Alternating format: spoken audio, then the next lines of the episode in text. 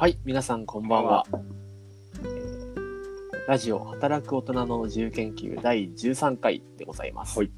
えー先週です、前回ですね、えっ、と、銀行員ののりさんを招いてえーゲスト会というふうにやってきたんですけども、えー今日はですね、まあ、ちょっとゲストのことは一旦忘れて、えーまた明日から使えるシリーズやっていきたいと思うんですけども、待望の。のずっと前からネタとしてはあったんですけど、あの、度重なるリスケとかなんやかんやがあって、ございません。結。構伸びに伸びてしまって、いやいや、伸びに伸びてしまってね、今日に至るんですけども、あの、ずっと、まあなんかいろんな AI とか銀行の話とか、まあ経営の話とかも挟んできて、たまにこういうちょっとテクニック的なとこというか、うん。すぐに活かせる、使えるみたいなところをちょこちょこ挟んでいって、まあ少しでもね、なんか役に立てることを言えたらいいなとか思いつつやっていきたいと思います。はい。じゃあ、えー早速ですね、えー今日のお題なんですけども、明日から使えるシリーズですね、の、えー議事録お議事録で、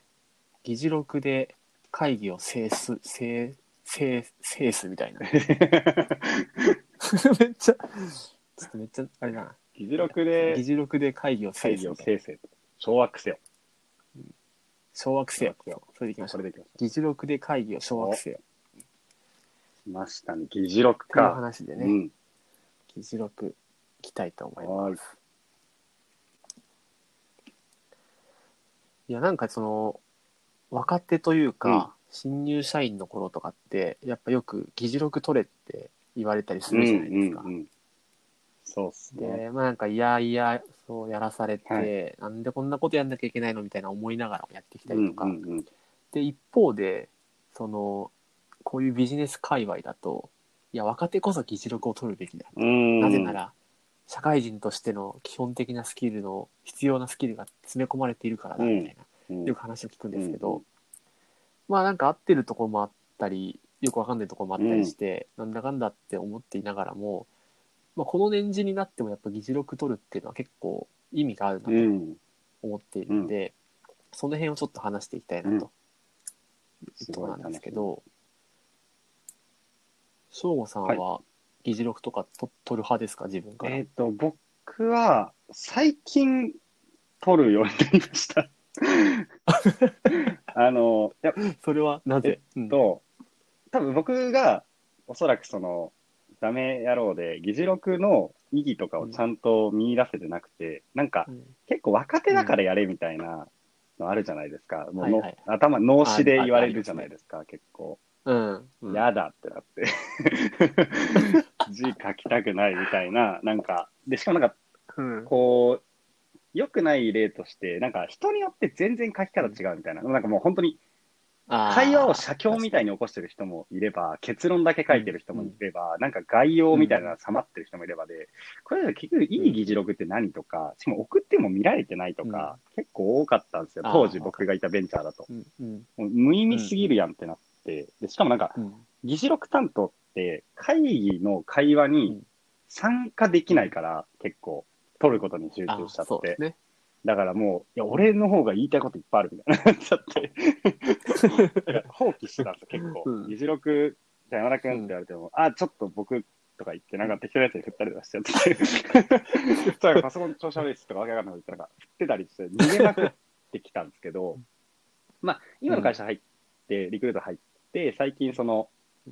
走ることが増えたりとか、あのーなんて言うんでしょうね。結構その場を思うより持ってきたい時みたいなことがまあ増えて、割と調整人数多くなったんで、うん。って時にうん、議事録結構いいツールだなって思うことが増えてからは、なんか率先してこう、やるようになりましたね、割と。さすが。なるほど。まあ、ね、今言ってたように、やっぱり、若手だからやるもんだろう、みたいな風に押し付けられることがやっぱ多くて、うんまあ、反発することが多かったんだけど、まあ、自らね、その議事録を使って、あ意外とこんなことでいいことがあるんだなって気づくようになると、まあ自分であえてね、手を挙げてやってみる、や,、まあ、やっていくって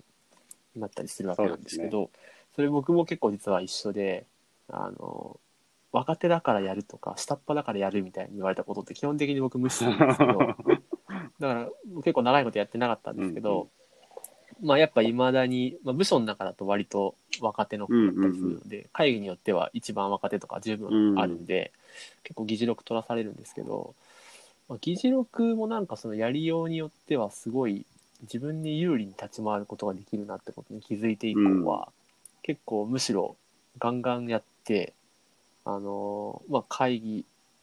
というよりはむしろそのタスクの方かな。うん。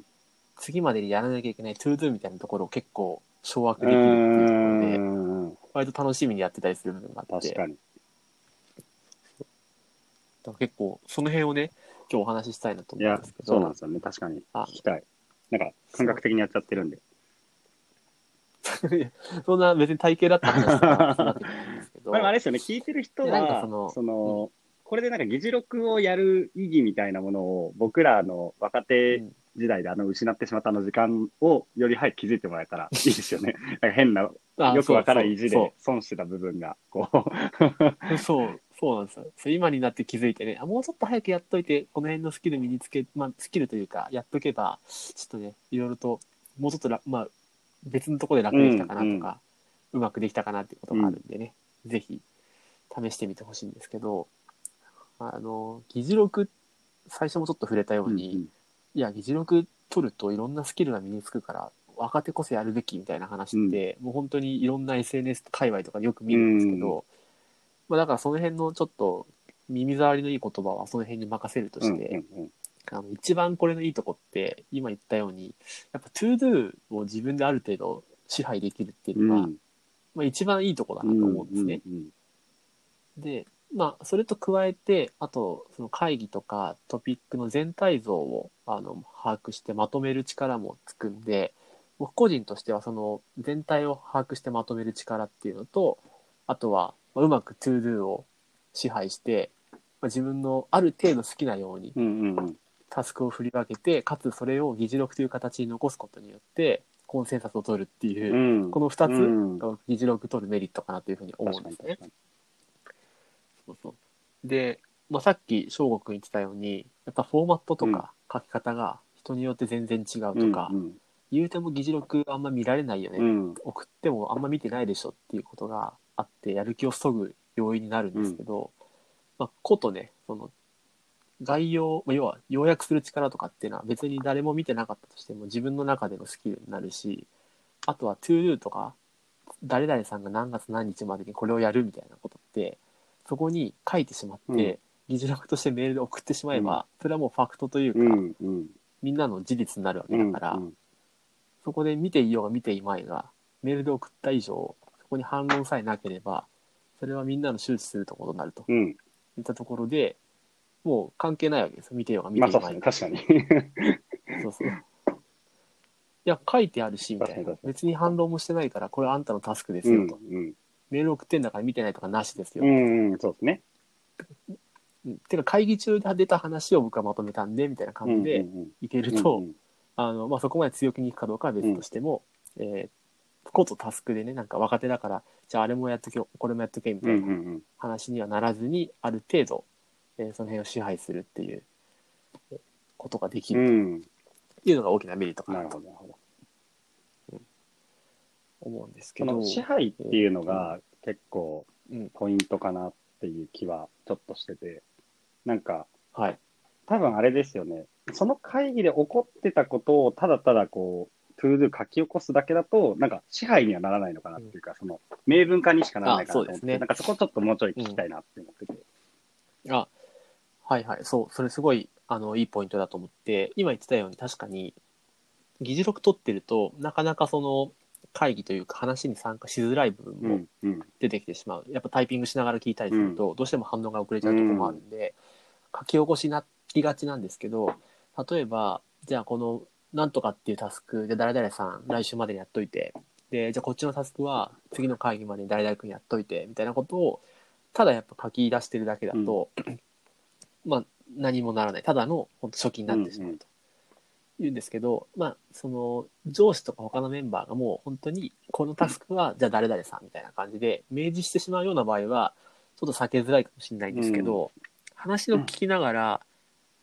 それが出てくる前に、じゃあ、例えばこういうタスクが次回までに必要ですよね、みたいなことを、まあ、先に自分から切り出してみるっていうのがまず一つ目のステップかなと思っていね。て、いきなりやっぱ話の流れでいきなりタスクの話って出てこないと思ううんですよ。んうんうん。なんかこういう話の議論が出てきてあじゃあ次までこれ決めなきゃいけないよねっていう感じになっていった流れでじゃあどこをどういうふうに決めなきゃいけないのかとか、えーいつまでに決めなきゃいけないじゃあ担当誰々だから誰々かなっていうような流れがあるとうん思うで、うんんうんうん。そこはいち早くあの察知してあこういう感じだったらじゃあ次までにこれ決めた方がいいですよねっていうふうに切り出していくっうん。ていうのが、まあ、一番、えー最初にやるべきことかなとなるほど。でそでその辺はある程度そのやっぱ議事録取りながらタイピングしてると全体像をまとめながらこう集約していくんで、うんうんそこに関しては結構参加できるかなと思ううんですよね。ん。なるほどね。流れありますもんね、うん会議のね。そう流れは絶対あるんで僕もだからよくやるのがなんかえっ、と次何2週間後にそういえばこんな会議あるよねみたいなうんうん話とか出てくると、絶対そこまでにこれもっとブラッシュアップしなきゃいけないっていう話になるんで、じゃあ絶対この辺のことって黙っとくと自分に振られそうだなとかその逆のなんか嫌な予感みたいなのが働くですよ。うんんうんこのファイル作っとかないとまずいよねとか、はいはい。この数字更新しとかないとまずいよねみたいなのがちょっとこう、頭の中にぼやっうて出てきて、ん。これ黙っとくと自分に降ってくるかもしれないなと思ったりす なるるほど、なるほど。で、まあ、あの、これすごい言い方悪いんですけど、あんまり自分にその無駄なタスクを増やしたくないっていうのもありつつ、うん。その to do を支配するっていうのを結構僕は重視してるんですけど、うんうんあの自分に全く関係ないところはいいんですけど、うんうん自分に関連しそうなところはアンテナを張っといて、やべえと思ったら、ちょっと早めに察知するうん。あってことはじゃあこここういうふうに決めなきゃいけないですよねってなってきてあじゃああのファイル更新が必要になってきますよね前に誰々さんやってくれたことあったんでじゃあこれは誰々さんの名前書いといていいですか？っていう感じでうさらっといく。なるほどね。だからっていうの、が。あれですよね。多分、その会議の中では、何もしなければ多分、顕在化しないであろうタスクなんだけど、まあ、おそらくこの会議の流れだと、事業の進みによって、ここで多分こういう仕事うん。発生するだろうなってイメージして、それをあえて自分からも顕在化させ、タスク自体を顕在化させに行くっていう作業をすることで、なんか、なんかいいよねっていう話ですよね。多分それは。いいよねというか、その。んそうですねそうですはいその通りですあので多分ほっといても、まあ、次のミーティングとかで多分顕はいはいはい在化するんですよはいはいはい。遅かれ早かれなるほどでそうするとあの、まあ、自分の担当だったりとか一部自分が担当したりすると、うんうまあ、じゃあこの辺は若手だからお前やっとけよみたいな話になりかねないと黙っているとそうなっちゃうと止められないですもんね、なんかね。こう止めづらいというか。止められない、指示指示として降りてきてしまうとなかなか突っ張るのが難しいと思うのでなるほど、なるほど。確かに。そうなる前にこっちからタスクをあえて切って、じゃあ担当者誰にしましょうかってこう、一瞬ファシリテーションするみたいな感じですね。そうですねそれをすることで、こあう、適任な人だったりとか、あー若手だからってよくわかんないロジックでタスクが振られるのをこう避けるというか。そうですねなるほど。確かに。あのまあ議事録でその会議というかタスクをせあの支配するといってもまあ全部が全部支配できるわけでもないしそんなね若手として議事録を取っている身分上そんな大したことができるわけじゃないんですけど、うんうんまあやっぱりその全体の流れを要約してまとめている中で自分に降ってきそうなちょっと危機を察知して早めにそれを顕在化させてかつ自分より他に適任者がいるんじゃないですかねっていうような感じで誘導すうるん。っていうのをちょっと試してみてほしいんですよね。なるほど。確かにな。だ確かに今までのその診察の時だと、もうなんか結果を残せとか言われてたんだけど、それってもう、なんだろう、決まっちゃったことだから、覆しようがない状態のものを議事に起こすから何もする余地なかったなっていうのはやっぱり確かあって、そうですね。まだ議論の途中とか結論になってないところでの挟み込みみたいなのが、すごいポイントですよね。やっぱなんかそういう会議、会議っていう枠の中で言うとそうだし、まあ議事録担当だからこそ全体像が見えてるから差し込めることでもあることですよね、多分。もうまさに、まさにその通りだと思うんですよね。で、だから僕なんかもあの議事録取ってる時って結構頭の中でこうまとめたりとかするんで、うんうんちょっと黙るんですけど、うんうんそのタスクそろそろ切り込まなきゃっていう時だけやたら饒舌になって それめっちゃいい。あじゃあ、じゃあこれは誰々さん入れときますね。とか2番も、ああ、ちょっとこれもあれですけど、じゃあ誰々さん入れ入れときますね、うんみたいな感じで。前回それやったら、タスク5個あるうちのですね、4つを同じ人にぶち込んで、1つを僕の上司にぶち込むっていう。これちょっとポイントだなって思うのは、議事録取ってくれてる人って、なんかめっちゃその場で貢献してる感あるから、なんかその場でこう、あ、そいつにタスク振りづらいみたいなのあるじゃないですか。なんか、これ超確かにそう、ダークサイドなそれもある話。だけど。いや、それもね、あるんですよね。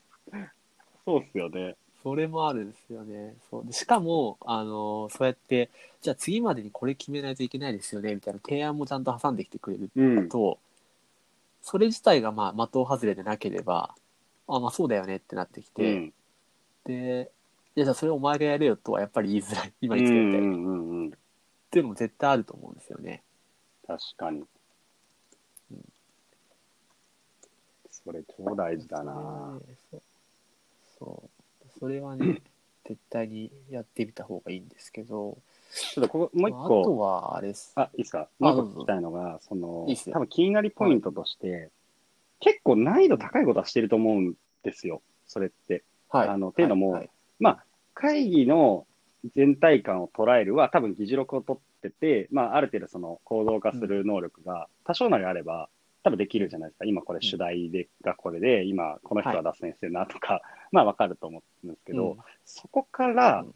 このタスクが発生するだろうなっていう予測を立てるのが、なんか難しいよっていう人もなんとなくいるのかなって思ってて、ああ、なんかコツみたいなのとかがあれば、それもシェアしてもらいたいですね。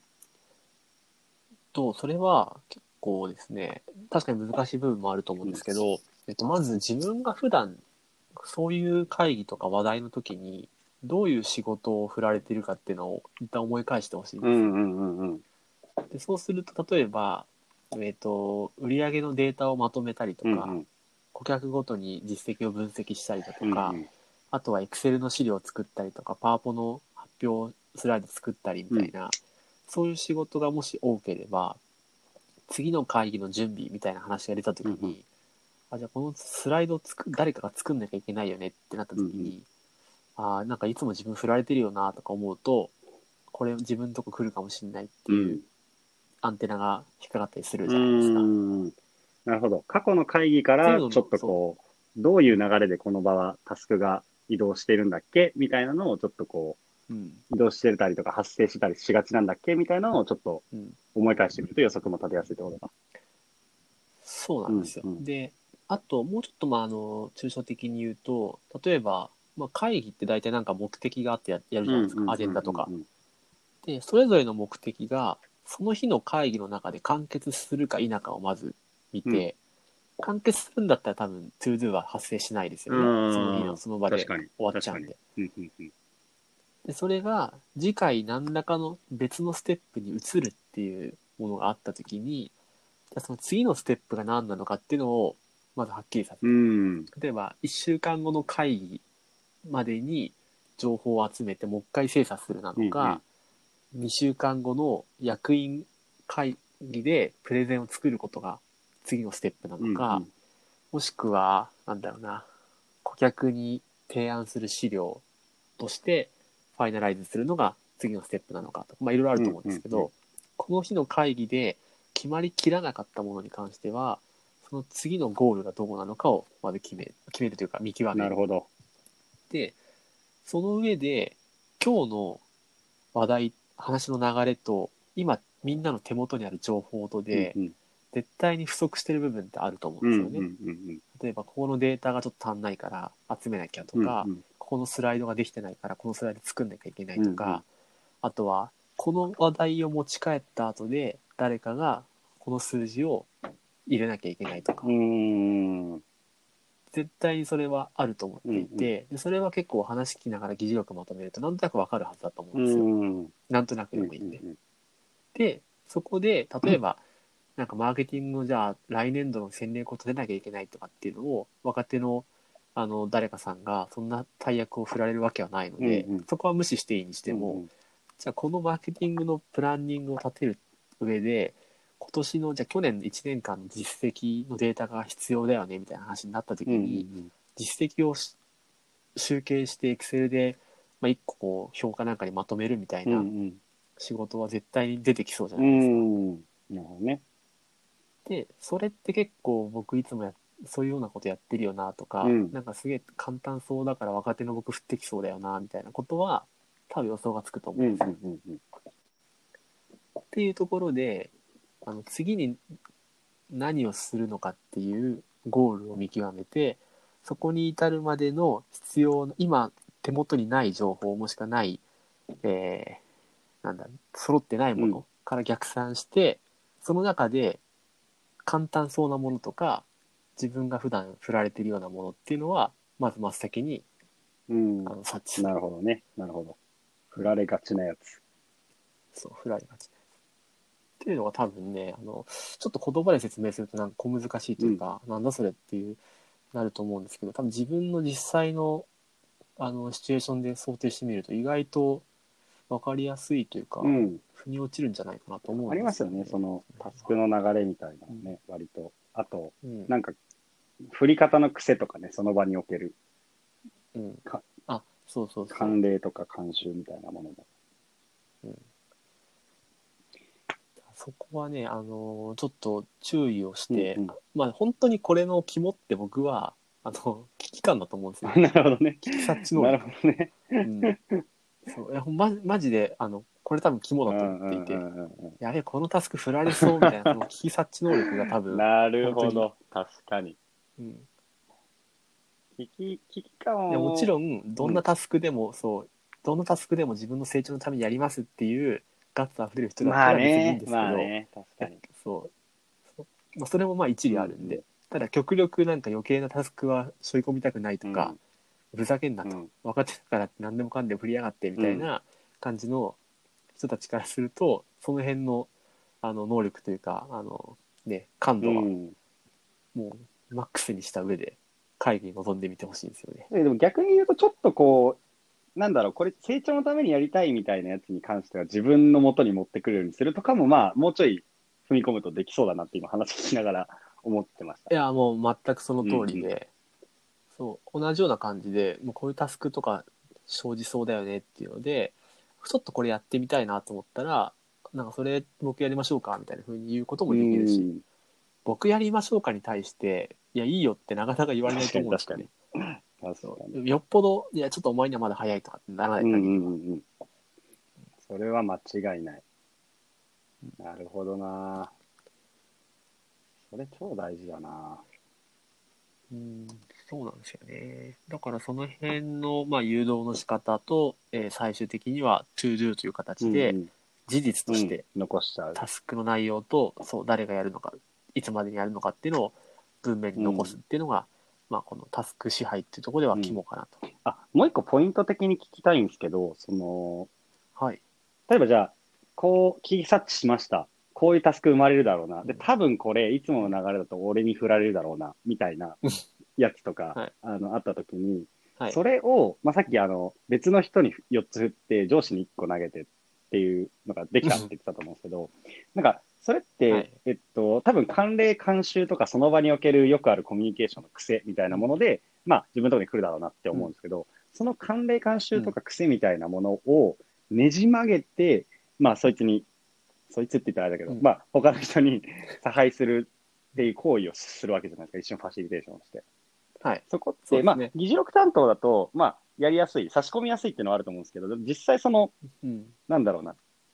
流大きな流れを、やっぱ一旦こうねじ曲げる動きは必要だと思ってて、それって結構うん議事録家だ、議事録マンだからいけるみたいな感じなんですか？もう、議事録の人が言っちゃったらもう、なんか結構普通にスッとねじ曲がるもんなんですかね？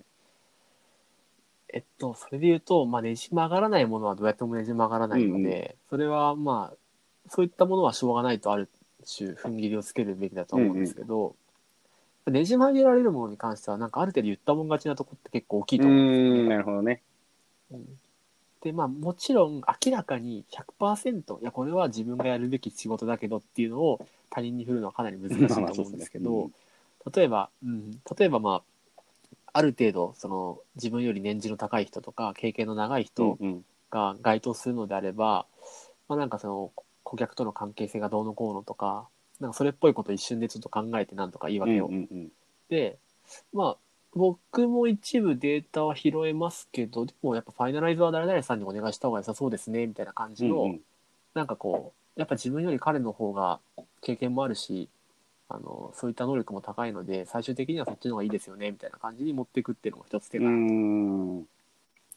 でそういう場合に多少自分もちょっとダメージを受けるのをある程度は許容しつつも、確かに。うん、そっか、まあ、ある程度言ったもん勝ち感は、まあでも確かにありますよね。それはね、本当そういったもん勝ち感は結構あって、いやそれはお前の仕事だろっていうふうに言われてしまうことも当然あるんですけど、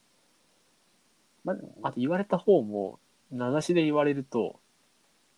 なんかそんなに的外れじゃないと断りづらいっていうのもあるじゃないです か。確かに。まあ、トライしてみて、まあ別に、いや、それはお前だろうって言われたときに、まあ、それはそうっすねって言えば、まあその場は収まるわけで、うんなんか別に、そうです。いや、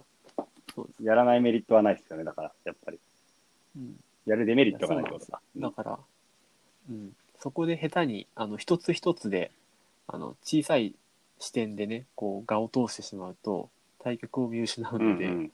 あのまあ、全体大きな目的としてはやっぱり必要以上に若手だからとかそういった理由で、えーまあ、まあ面白くないタスクが振られるのを避けたいとか、うんそういう流れを避けていきたいっていうのもあるとうん思うので、うんうんまあダメな時は諦める。ね。ただ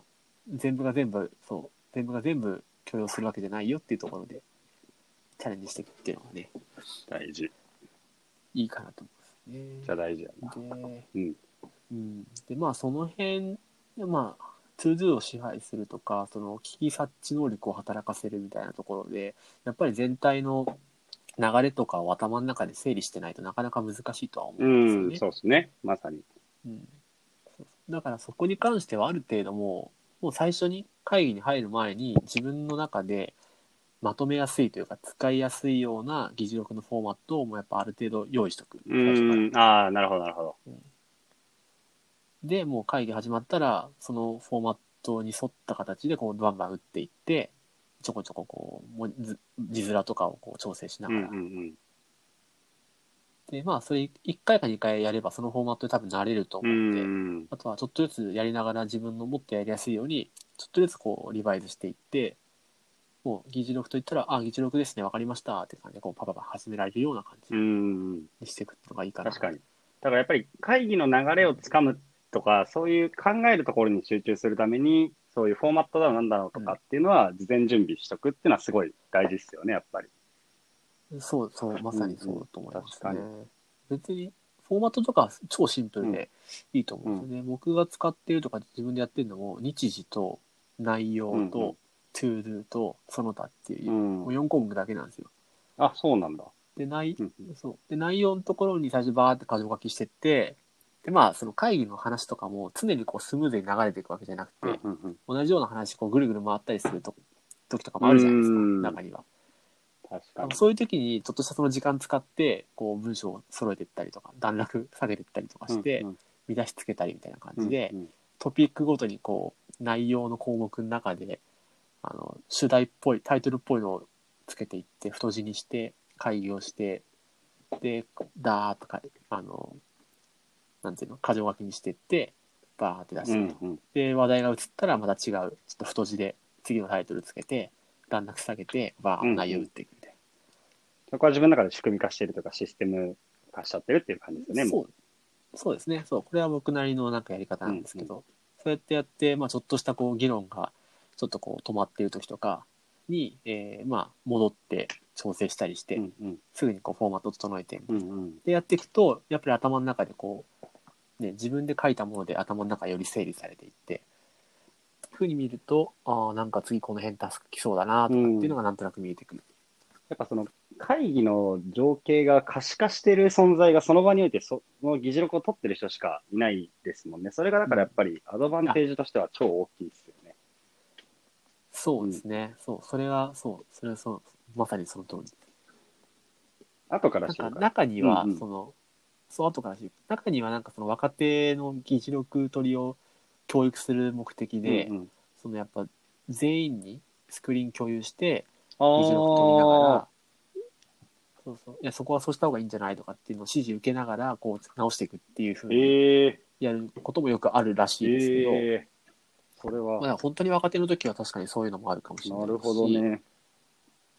そもそもなんだろう内容をまとめるとか、うんうんうん。見やすいフォーマットを即座に作り出すみたいな能力をまず高めたい若手の人とかは、まあ、そういうのを上司なり先輩なりにまあちょっとお願いして、うん。会議中にこう別スクリーンでその議事録自分の書いてる議事録を画面共有してちょっと見てもらいながらその場で修正しながらやっていくっていうのも、まあ、一ついいかもしれない。うーん。ToDo を ToDo を支配する云々の一歩手前の段は階みたいはいいなはいはい。まあ、確かにそこの基礎スキルないと結構きついですもんね。そのさっき言ってた前半の話って。そうですね、うんうん確かにそうなんでまあ、そこはもう最若手の方はちょっとそういうふうに調整してもらってって感じか。そうですね、能力をっていうのもありだと思います。なるほど。これ結構いい話なんじゃないかな。なんか、明日からできるシリーズは、まあ、明日からできそうなことがちょっと、売り、売りなんで、コーナーなんで確かにできそう、これっていう。いや、これ結構大事だと思ってて、いや、実はこれ、なんか、小技っぽいんですけど、割と大事なことかなりたくさん詰まってるなって聞いてて思ってて、うんその会議の構造を理解するっていうのはもちろん大事だし、その、うんまあ、議論の構造とか論理的思考が必要じゃないですか、そういうのまとめるのって、そもそも。はい。で、まあ、でもなんだけど、それ以前に、その会議の中身がちゃんと理解できてなきゃいけなかったりするじゃないですか、前提としてそ。うですね。で、大体その会議の中身って、まあ、議事録を振られるのが若手だとしたときに、自分よりレベル高い人たちが議論すべき話題だったりするから、うん。そもそもその中身のレベルも高いわけだから、そこを理解するために自分のはいその知識だったりとか、その能力っていうのを高めとかないといけない人とかっていうふうに、意外といろんなスキル必要だよねっていうのはぶっちゃけあると思うんですよ。そうですね。そういう意味でも、なんかすごい大事なことなんだろうなっていうのは、ちょっと話を聞きながら思ってました。そもそも理解できんから写経するって人もいると思うんですよね、正直。よくわからんとこの会議で確かに。自分よりレベル高い方のレイヤーの人たちの話をしているわけだから。うん。そういうこともね、もちろんあると思います、うんうん全然理解できないとか、なんだそれみたいなうんうん。話もあると思うんですけどね。まあ、だから流れをやっぱつかめるのであればつかみたいし、うん。要点まとめるにしても、流れがわかんないと、ただ単にこう重要なポイントをね、こう省いてしまって、うん。あの簡略化してるだけになってしまうと意味がないので、確かに。ね、だからまあ、まあちょっとトライする最初とは訓練、あるんでそうっすよね。トライすると絶対そこの能力が上がっていく感じですよね。間違いなく。そうですね。で、まあ、これ結構僕もそう、で、翔吾君もそうだって言ってたんですけど、若手の頃に議事録取りをちょっと嫌がって回避してきた人間でも、うんまあ、ある程度この年次が経って経験とかスキルがついてくると、割と普通にいきなり議事録取れって言われても、これ結構できると思うんですよ。うんうんうん。この辺のこと。うんうんあの、ある程度年次いった人だと。うんうん若手の人はもしかしてちょっと苦労するかもしれないんで、あの、最初は練習が必要かもしれないですけど、ある程度こう、経験とかある人は、普通に割とできるとうん。思うで、うんん、確かに。あんま今まで議事録取ってこなかったけど、みたいな人がいて、ちょっと最近タスク振られがちでムカつくんだよね、とかって人が いたら、ちょっと試してみると、割と1回、2回ぐらいで、うん。割といけるんじゃないかと。僕もだってこれ、最初友人に言われて、ああ、そうなんだって思って始めた時に、割と普通に難なく議事録かけて、うんうん。で、割とちょっとタスクとかも調子乗って振ってみたら意外と触れたりして、うんなるほど。確かにちょっと成長したぐらいの人がやるとよりこう、明日から使える感じになりそうですね、これは。今回のネタって。完全そうですねに。議事録やってると新人っていうよりは少し、そのなんだろう、慣れてきて、実力もついてきたくらいの人がやるとより良さげな今日のネタでしたね。そうかもしうんれないですね。うんうん。なるほど。まあでもそれすげえわかるな。議事録ちょっと取りたいとかなっちゃった時期ありましたもんね。だからそういう意味で言うと。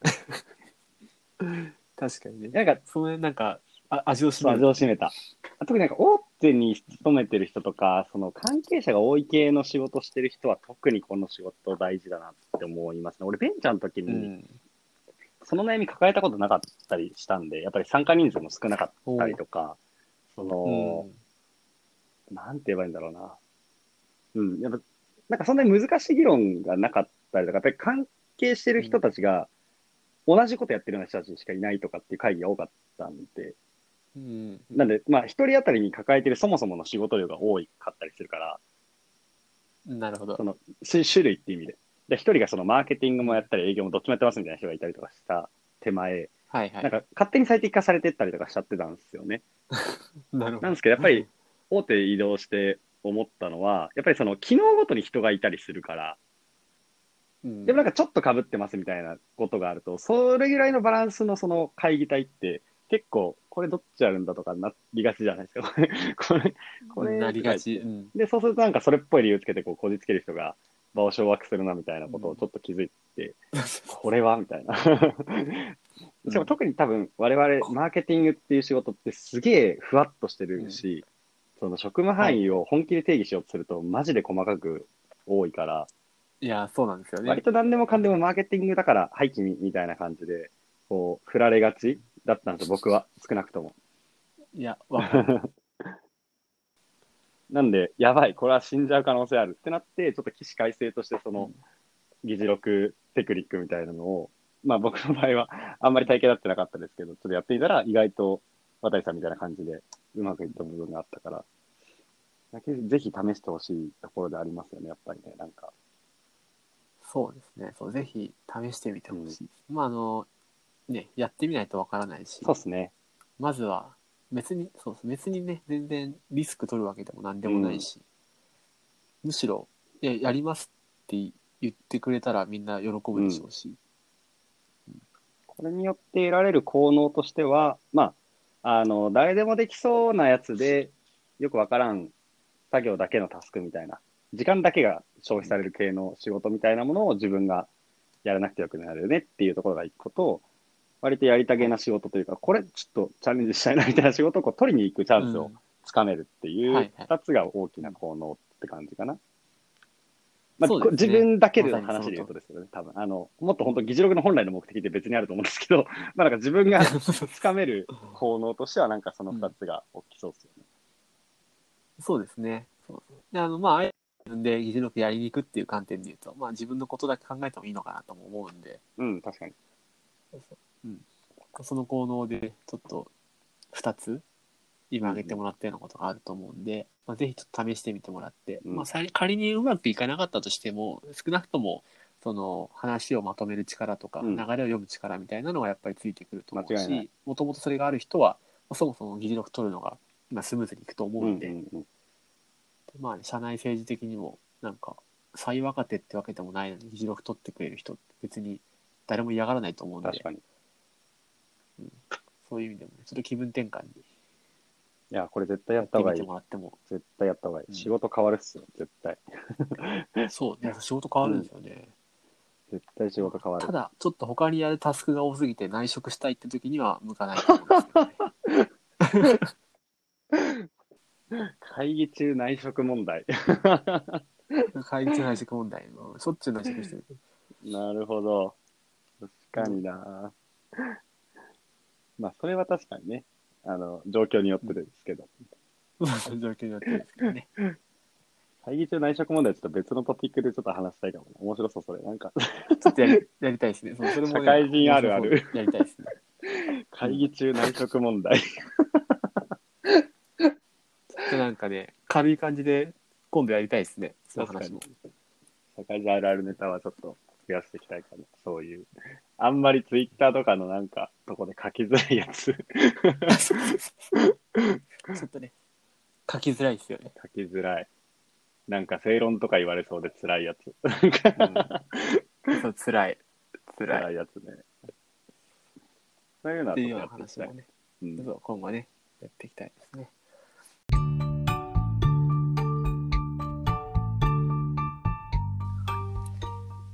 いうところで、えー今日はですね、えー議事録で、えー会議を掌握せよっていうような話をやってきましたと。ちょっとコンパクトめで、今日いいっすね、なんか。そうですね。最近長かったですか、まあ、コンパ、まあそうだ、確かに。まあ、さ40分、あ、40前後ぐらいた。意外と、意外と言ってますけどねなるほど、なるほど。長くなりがちですけどね。まあ、今回は、えー明日からできるシリーズやってきたんですけどね。これは本当また次回以降ちょっと思考を変えてね。うん。そう。これはシリーズ化して、またちょっとネタを探して、はい。明日からできるシリーズをまたちょこちょこ挟んでいきたいんですけど、はいえーまたね、次回のトピックに関しては例のごとくまだ決まってないので、これを切った後に決めます次回までに決めると。次回までに決めるってところで。はい。っていう感じで、じゃあ今日はこれでおしまいにしましょうか。そうですね。いや、すげえ、普通にためになった。なんか、やろう、議事録。なんか僕もちゃんと話せて、あの、体系立てて考えることができたんで、すごい逆に良かった、自分にとって。そのためのこのチャンネルなんで。僕らのためのチャンネルだから、半分ぐらいは。そうそうそう。なんかね、ちょっと、なんかちょっとこの明日からできるシリーズってなんか、いや、教えてあげますよみたいな感じになりがちなんですけど、もともとはね、いや、ちょっとみんなで考えていきましょうよっていうようなコンセプトだったはずだったなんで、まあ自分たちにとってもこう考えを整理したりとか、新たな発見を得られるっていう意味で、まあ、今日も良かったかなとはい思います。はい。ということで、えー今日第13回でした、えー議事録で会議を掌握せよといったところで、えーまた次回ですね、次回もなるべくスキップしないように第14回頑張りまっていきましょう。はい。頑張りましょう。頑張りましょう。では、はい。ではまた次回。さようなら。さよなら。